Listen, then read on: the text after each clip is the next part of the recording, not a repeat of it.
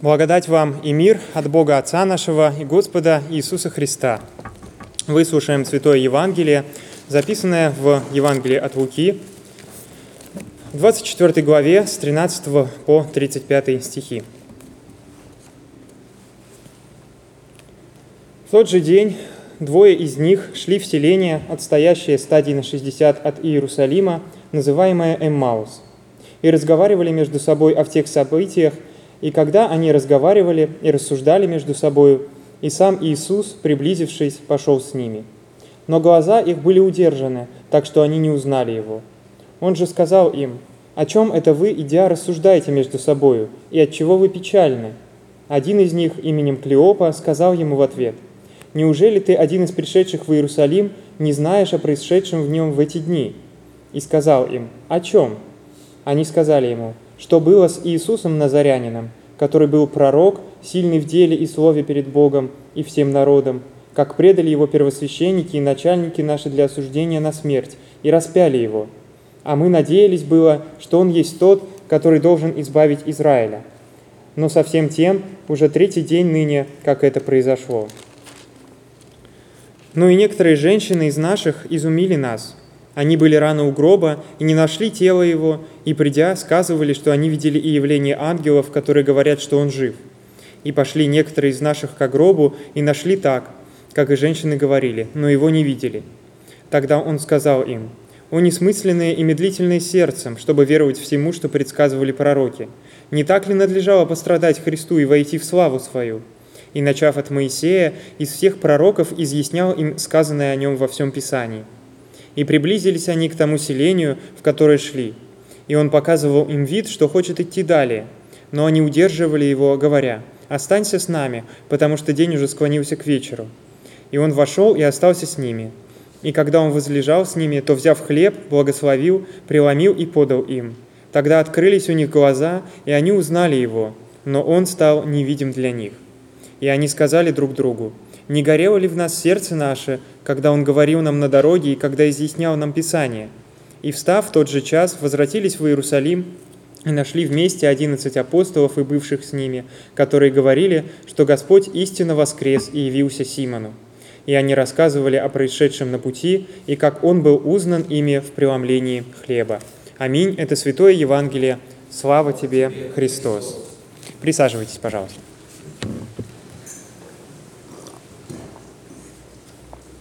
Действительно, в это воскресенье для нас наступил а, праздник Пасхи, долгожданный, которому мы а, каждый раз, когда он проходит, наверное, начинаем даже с этого же момента, ну или, может быть, чуть позже, готовиться уже как бы на следующий год. Это какое-то настолько долгожданное событие, которое, а, к которому мы из года в год готовимся, но тем не менее, подходя к нему, наверное, а, каждый раз а, чувствуем себя не готовыми. И вот уже когда Пасха наступает, когда мы радуемся вместе со всеми, после этого часто приходит, может быть, такое некоторое осознание того, что те цели, которые мы поставили на пост, те планы по подготовке к этому празднику, что-то новое, что мы о нем хотели понять. А мы к этому как-то так и не дошли, и а, каждый раз а, словно чувствуем свое недостоинство принять этот праздник, принять эту весть о том, что Христос воскрес ради нашего спасения – и каждый раз а, мы а, размышляем на Страстной Пятнице в, этом богослужении, которое не заканчивается. Мы остаемся в зале, кто был в эту Страстную Пятницу. Тут, я думаю, того еще живы эти воспоминания, когда мы остались сидеть в этом зале со свечами в руках, и каждый мог покинуть зал, э, когда ему а, когда он почувствует, а, что а, он для этого готов, и потом вернуться уже на ночное пасхальное богослужение. Но, наверное, никто из нас никогда не чувствовал, что он действительно готов да, уже встать и пойти. Всегда мы встаем, как бы размышляя о том, что на самом деле мы так и не дошли до какой-то вот той кондиции, чтобы по-настоящему почувствовать себя э, достойными принять э, воскресение, достойными принять э, спасение, которое Господь нам дает, достойными уйти с этого да, размышления Страстной Пятницы с мыслью, что мы все поняли, да, и мы абсолютно готовы эту весть и этот праздник принять.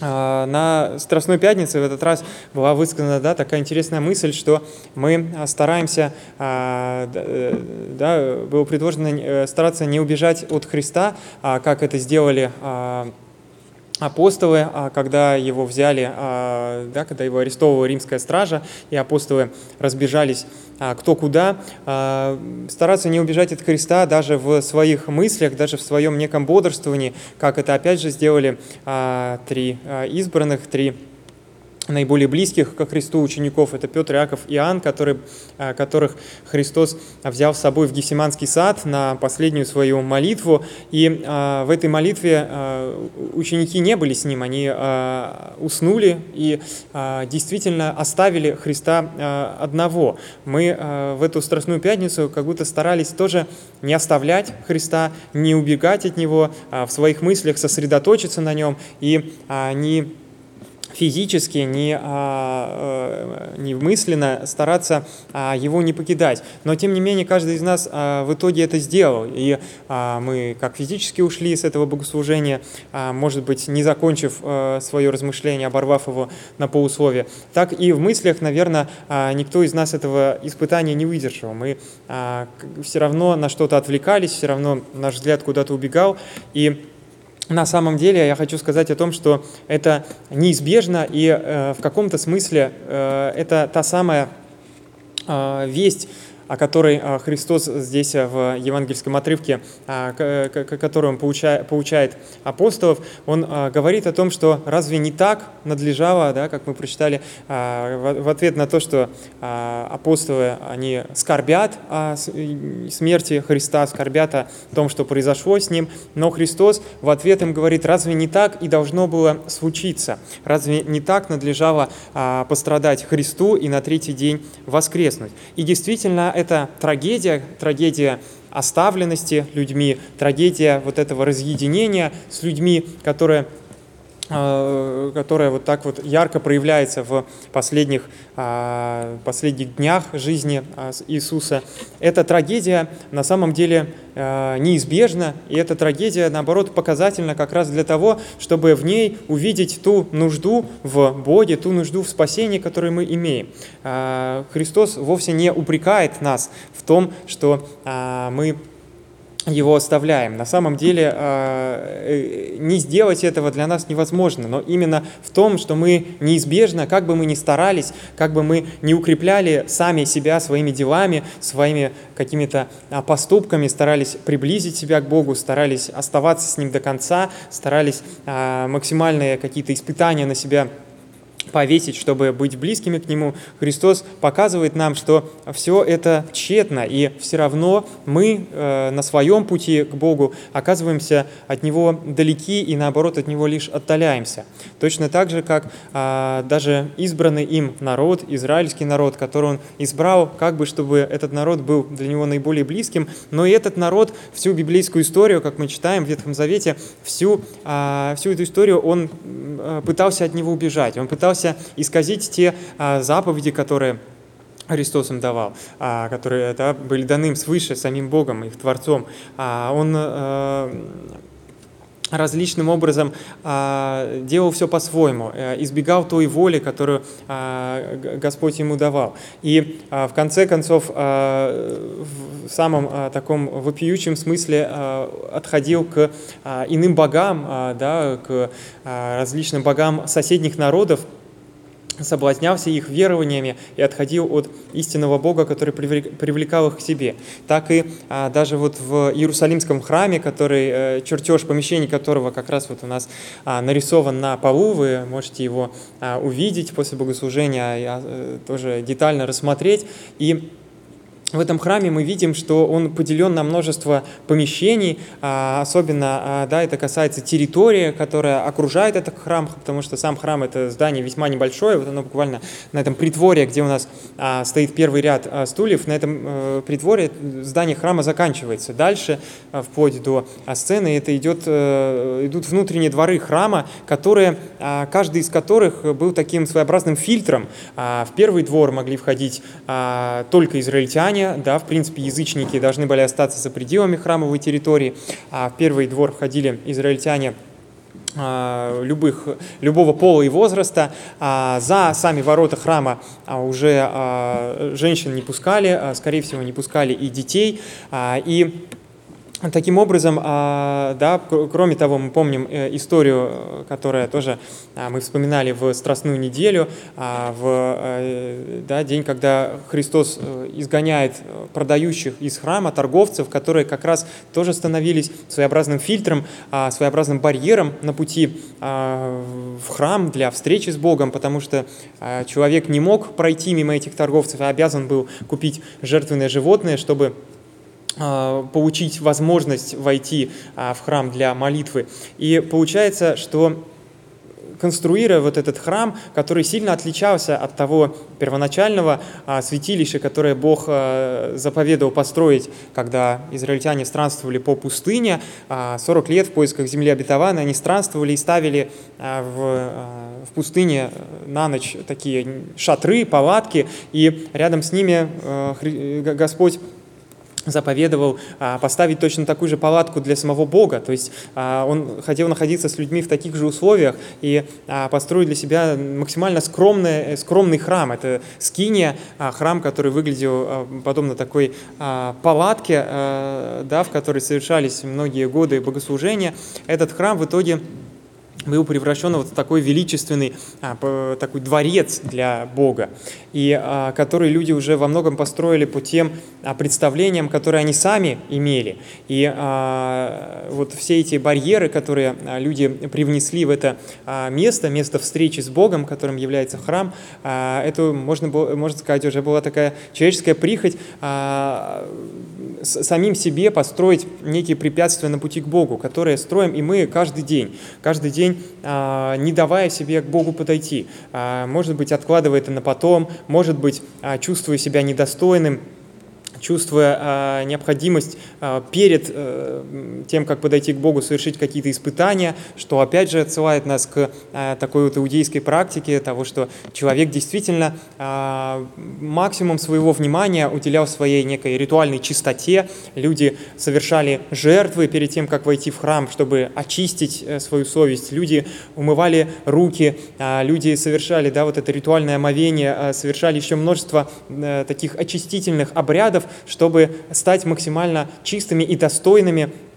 а, встречи с Богом. Но в итоге, а, да, зациклившись на вот этой бесконечной чистоте, а, в общем-то, внимание самой встречи с Богом, самому общению с Ним, да, внимания на это уже у людей не оставалось. И, и сегодня это может быть для нас, мне кажется, самым опасным. Решить уделять внимание подготовке себя к а, встрече с Богом, и самое главное, винить за то, что мы этого внимания уделили мало. Когда после Пасхи мы вдруг а, начинаем вместо радости а, как-то винить себя и чувствовать какой-то укол совести за то, что мы подошли к ней недостойно, что мы не выполнили какие-то свои обещания, которые давали Богу или самому себе на время поста, что мы как-то не слишком внимательно отнеслись к событиям Страстной недели, а, что мы слишком мало а, посидели на службе в Страстную Пятницу, а, не, не, не, не прочувствовали это до конца, что в нас слишком мало эмоций, которые мы испытываем по отношению к а, Страстной неделе, по отношению к празднику Пасхи. А, и а, вот опасность зациклиться на этом и э, потерять из виду взор Христа, который смотрит на нас вот вестью спасения, который смотрит на нас и говорит, что в этом празднике да, я хочу, чтобы только одно людьми было увидено, то, что они спасены. И вот эту самую весть для нас может быть очень опасным потерять. Очень опасно превратить а, вот такую жизнь под а, Божьим взором в а, постоянное, а, постоянный страх, постоянный страх того, что а, Бог видит какие-то наши промахи и судит нас, винит нас, а, укоряет в этих ошибках. Но а, ведь это совершенно не так. А, мы видим, что Христос взял, свои, а, взял, взял наши грехи на себя и пострадал за них и принес нам спасение. Апостолам, которые покинули его, которые разбежались а, в а, Страстную Пятницу а, от Христа, апостолам он является после воскресения с радостной вестью. Он встречает их на их путях и говорит им такие замечательные слова в Евангелии вы можете их найти, когда Христос встречает своих учеников и говорит им, не бойтесь, но радуйтесь. А, он хочет не страха от э, людей, которые а, чувствуют, что что-то пошло не так. Они а, думали, что он умер, они уже начали жить простой жизнью. Многие апостолы, мы помним, они, э, да, они как-то так э, вообще вытеснили почти из своей памяти вот эти а, важнейшие годы своей жизни, годы, когда они ходили за Христом, и буквально пошли а, заниматься теми делами, которые они занимались до встречи с Ним, пошли э, чинить свои рыболовные сети, пошли к своим друзьям, наверное, которые у них были до того, как они со Христом встретились, пошли к своим родным и вообще как бы э, отодвинули, э, исключили из своей жизни вот эти годы. А кто-то, да, как э, э, ученики, о которых мы читали э, сейчас в Евангелии, они э, находились в грусти, в скорби и абсолютно не были готовы к тому, что Христос воскреснет. И даже когда Он встретил их по дороге, они не узнали Его. И когда Он разъяснял им строки из Писания, объясняя, что все произошло именно так, как было нужно, они совершенно, да, это совершенно выглядело для них нелепым. Им гораздо важнее важнее было смотреть на себя, на свои грехи, на свою немощь, на то, что они все сделали неправильно, на то, что у них были ложные надежды, на то, что они Христа покинули, на то, что они, в принципе, может быть, э, все, все это время э, как-то вели себя неправильно. Так и мы э, сейчас можем рассуждать о том, что мы э, слишком много от, от Бога убегаем, мы слишком э, плохо к Пасхе подготовились, но Христос нам говорит в Пасхе только одно. Забудьте э, все эти свои промахи. Э, они уже искуплены на кресте. Он пострадал за это, и не стоит на этом так зацикливаться. Но стоит радоваться прощению, которое Господь приносит, той, а, тому спасению, которое Он дает э, каждому э, человеку, вне зависимости от того, а, какое количество э, грехов и какие, какой тяжести он совершил. Путь к исправлению Бог открывает каждому, и вместо того, чтобы зацикливаться на прошлом, на тех ошибках, которые мы раньше совершили, на тех ошибках, которые иногда нам и сейчас а, э, к сожалению, э, которые мы и сейчас совершаем. Вместо этого Христос всегда протягивает нам руку, чтобы поддержать нас а, в, а, в этом пути, чтобы мы могли продолжать путь и не останавливались, не падали, не пытались как-то да, вот, затормозить и, э, да, Христа, который ведет нас за руку, так можно сказать, тянет за руку по этому пути, пути, через который мы можем подарить вечную жизнь как себе, так и другим людям, а, поделившись и с ними тем спасением, которое Христос приносит. А, но вот на этом пути мы все время как-то да, э, вот тянем назад эту руку, протянутую Христом, и говорим, нет, подожди, а, мы еще не, не до конца обдумали э, свои ошибки, не до конца решили, э, готовы ли мы на этот путь или нет, не до конца решили, достойны мы его или нет. И даже да, да, и как, как для верующих людей это актуально, это что мы, а, сколько бы а, мы не ходили в церковь, мы все равно постоянно зацикливаемся на том, что мы еще не, недостойны, и многие люди а, гораздо а, лучше веруют, а, чем мы. Так и а, если мы еще не пришли к вере, мы тоже все время подходим и думаем, что, наверное, это еще не для меня, наверное, это а, что-то о другом, наверное, Бог еще меня не ждет, но Бог на самом деле ждет каждого. И в Пасхе, в этом а, великом празднике воскресения, Он обращает взор на всех. Он, а, главное, а, что Он возвещает, это то, что спасение с этого дня, с того дня, с которого минуло уже